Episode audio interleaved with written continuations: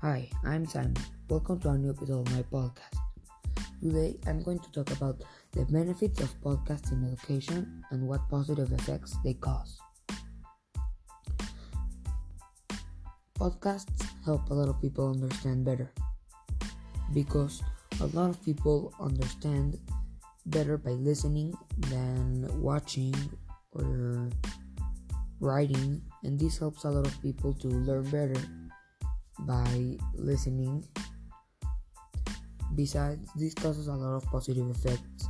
It's it's healthier for your mind, and this is a very good way to learn because it helps you develop more hearing skills, and this gives you the ability of paying attention to, to what other people say. So, first, it benefits you by teaching you what they can teach you in school in a podcast.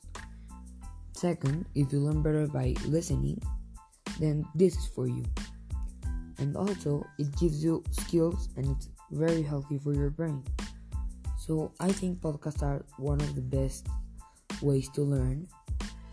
It has a lot of positive effects, they are easy to understand, and it's literally also very easy to make.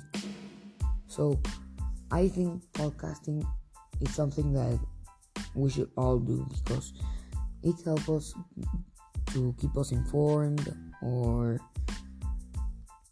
to learn something.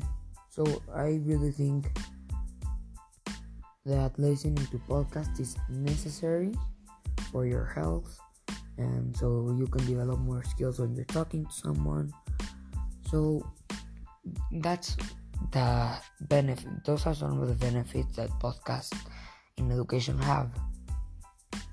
Also one of the greatest advantages of education in podcast is the portability and convenience they offer. Podcasts can be downloaded on a mobile device for example your phone or your computer and this allows the student to access the, the information or the, le- the learning resource anytime and anywhere also because you have downloaded without very little effort. You just need one click on the play button and that's it. And reading along keeps easily distracted students extremely focused, so this helps you so you don't get distracted. A lot of podcasts are free and accessible and always contemporary. Thank you very much for listening to a new episode of my podcast. Stick around to learn more. Thank you.